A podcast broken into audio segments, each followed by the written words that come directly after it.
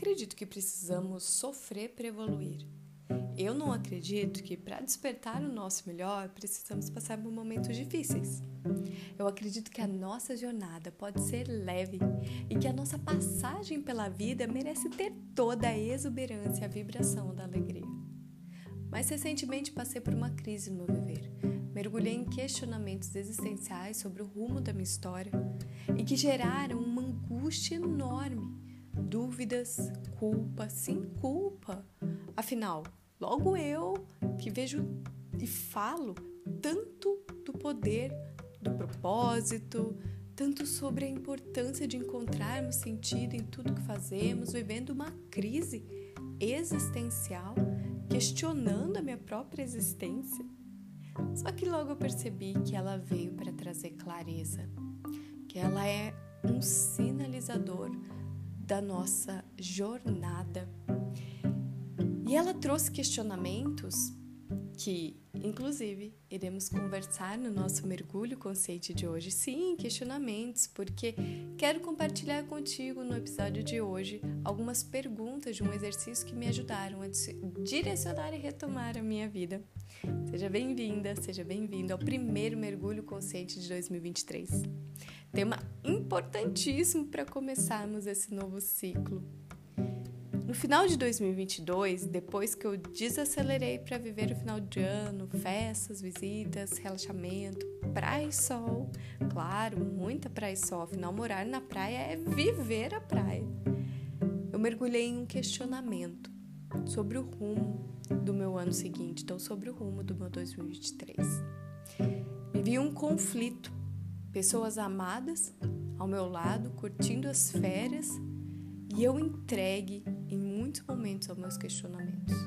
Eu sorria por fora, curtia também, mas todas as noites e nos momentos de silêncio, o conflito estava ali, sinalizando, gritando, cutucando, pedindo para ser olhado. Entendi que por mais alinhada que eu estivesse com muito dos meus propósitos, algumas angústias estavam aparecendo não por desalinhamento, mas por falta de consistência e envolvimento naquilo que eu estava vivendo. E eu fui percebendo que ao relaxar, eu pude ficar consciente de muitos caminhos automáticos que eu estava vivendo, escolhas, hábitos e um estilo de vida que não estavam expressando a forma de vida que eu valorizo viver. E foi exatamente isso que gerou a crise existencial. No começo, eu fiquei me questionando até se eu compartilharia sobre essa experiência da crise, porque aquilo me envergonhou, me trouxe a culpa de imediato.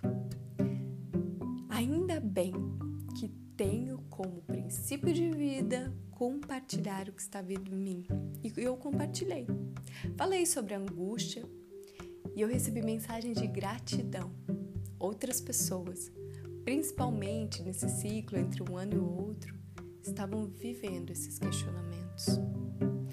E como eu disse no começo da nossa conversa, eu não acredito que precisamos de dor para despertar. Mas no momento de dor, e um momento de dor é capaz de nos fazer tomar as melhores decisões e por fim ao que já não faz mais sentido estar no nosso dia a dia, ocupando nosso tempo preciosíssimo e a nossa energia vital. A nossa experiência na Terra não merece ser desperdiçada com aquilo que não nutre a nossa alma e não faz sentido nos nossos dias eu compartilhei sobre a possibilidade de olhar para a crise como uma solução. Porque eu pensei, e se a crise fosse a solução e não o problema? Temos tanta tendência a julgar as nossas dúvidas, a julgar os nossos conflitos internos. E naquele momento eu escolhi aceitá-la, porque ao aceitarmos e validarmos que estamos vivendo um momento de questionamento muito difícil, nós abrimos espaço para que isso se assente dentro de nós, para que a gente ouça as nossas necessidades, para que a gente compreenda o que é que vai ajustar a nossa jornada. Quando encaramos a crise de uma forma honesta com nós mesmos, sem se perceber vítima daquele desconforto, podemos compreender o que está causando incômodo na nossa vida. A crise, ela é sempre o resultado de um conflito. Ela surge quando algo precisa ser diferente, mas alinhado com quem somos. Por isso a crise é parte da solução. Chegar a uma crise é chegar a um limite de algo que já não podemos mais tolerar. E é nesse momento doloroso que podemos fazer escolhas que nos encorajam a tomar novas decisões, rumos e direcionamento. A partir daí, escolher continuar, mesmo com tantas incertezas. Porque uma crise, ela não é simplesmente uma virada de chave até que tudo se assente e crie ritmo novamente, as incertezas continuarão.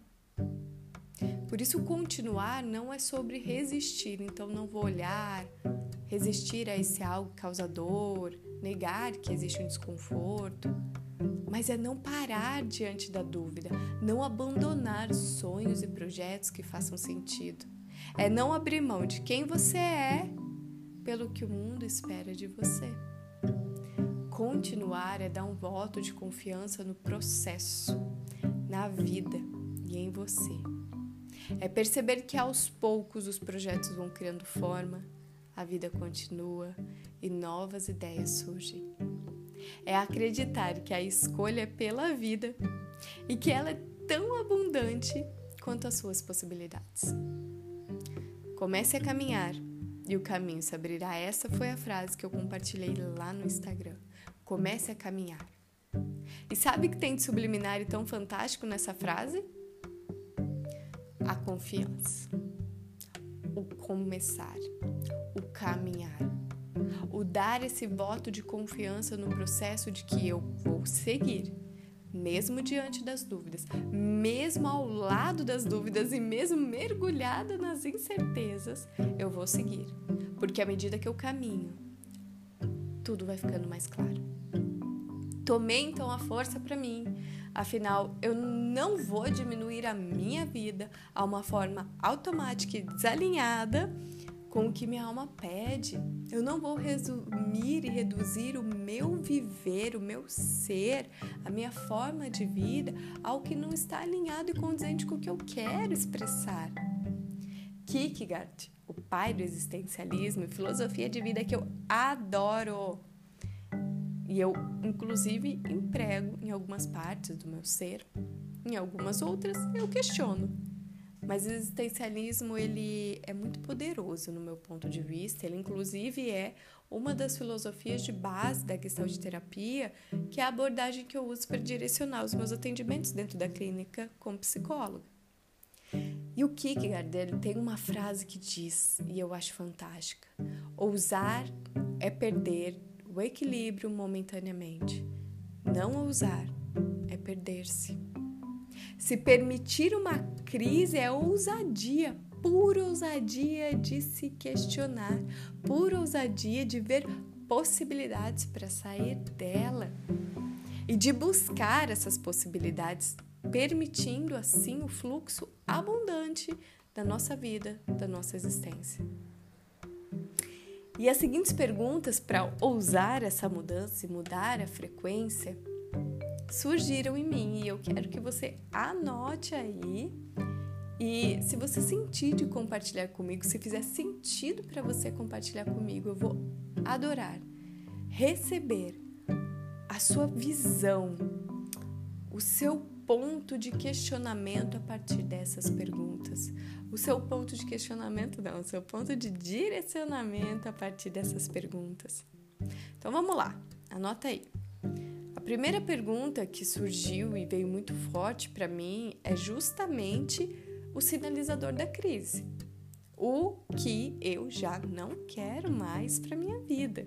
o que eu já não quero mais para minha existência, o que eu já não quero mais que ocupe a minha energia, o meu tempo. Esse é o primeiro questionamento. Afinal, a crise só vem quando o corpo e a mente precisam se libertar do que não permite o fluxo, o fluxo da vida. Então a primeira pergunta é o que eu já não quero mais para minha vida. Em seguida, surge a segunda pergunta. Se o ano acabasse hoje, o que eu gostaria de ter vivido? Questionar no começo do ano sobre o final dele é justamente entender o que é que eu vou incluir nessa amplitude de possibilidades que um novo ciclo de ano possibilita, abre, facilita. Então, se o ano acabasse hoje, o que, que você gostaria de ter vivido? O que, que fica vivo dentro de você exatamente nesse momento que você se faz essa pergunta agora comigo? Qual história você vai contar sobre o seu 2023? E aí surgiu a terceira pergunta, que é o que eu espero de mim nesse novo ciclo. O que eu espero de mim, da minha vida, da minha expressão, dos meus projetos? O que eu espero do meu corpo, da minha mente, da minha frequência? O que eu espero de mim nesse novo ciclo?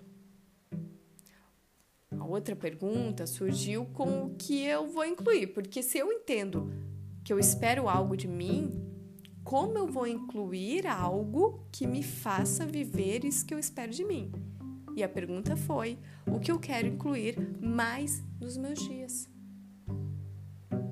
A partir dessa surgiu a outra, que era do que eu não estou disposta a abrir mão e o que eu terei que mudar para incluir esta resposta na minha vida. Então, o que é que eu não estou disposta a abrir mão? O que, que eu quero para mim?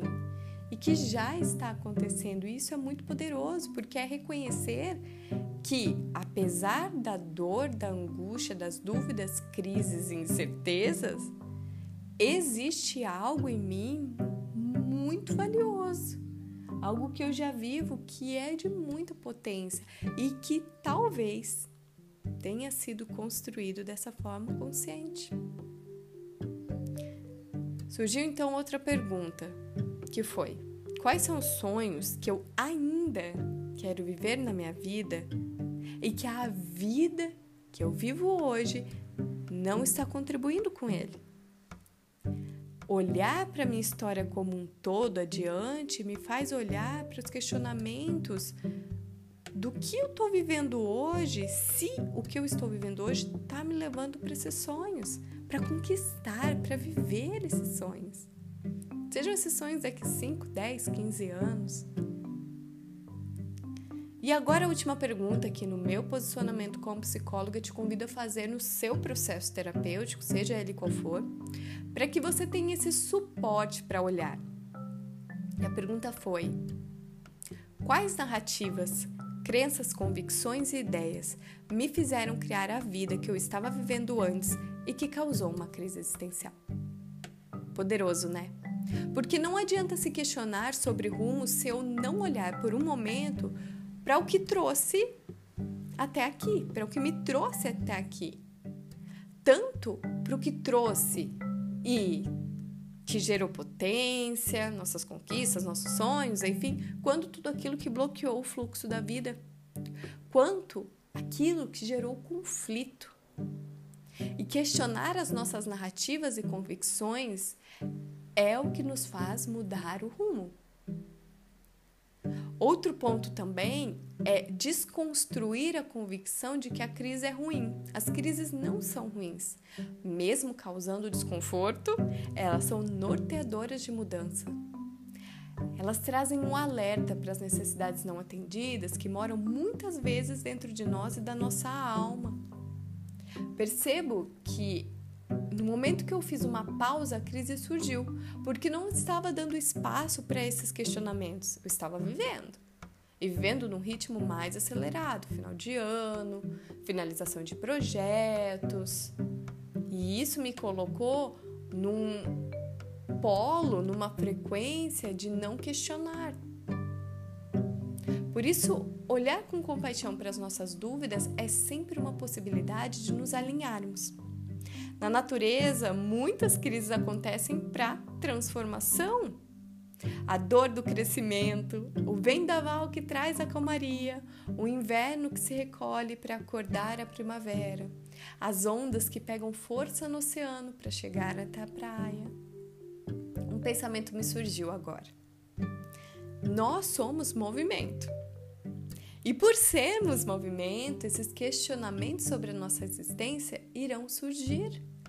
E dentro desse conceito, toda crise ela traz a possibilidade de criação, de criar um novo movimento, um novo rumo, de criar a partir desse lugar de angústia, não só para sair dela, mas para que da próxima vez que ela aparecer, e talvez ela apareça, seja mais leve, não tão intensa e seja muito mais clareza, com questionamentos de muito mais expansão do que ter que passar pela dor necessariamente.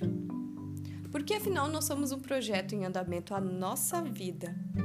Quando vista a partir deste olhar de projeto e quando ela é priorizada como o projeto principal da nossa existência, faz com que a gente entenda que o nosso projeto pode sempre se recriar. Pode sempre criar um novo rumo de direcionamento sempre, sempre que quisermos. Já dizia, né, meu querido Sartre, também existencialista, que o homem, ele é um condenado porque não se criou a si próprio. E no entanto é livre, porque uma vez lançado ao mundo, é responsável por tudo quanto fizer. Por isso que eu questiono o existencialismo não acredito que sejamos condenados. Mas se a gente olha para a crise no lugar de dor e angústia, aí nós somos condenados, vítimas. Mas se a gente muda o olhar e se torna responsável, livre para fazer as nossas escolhas,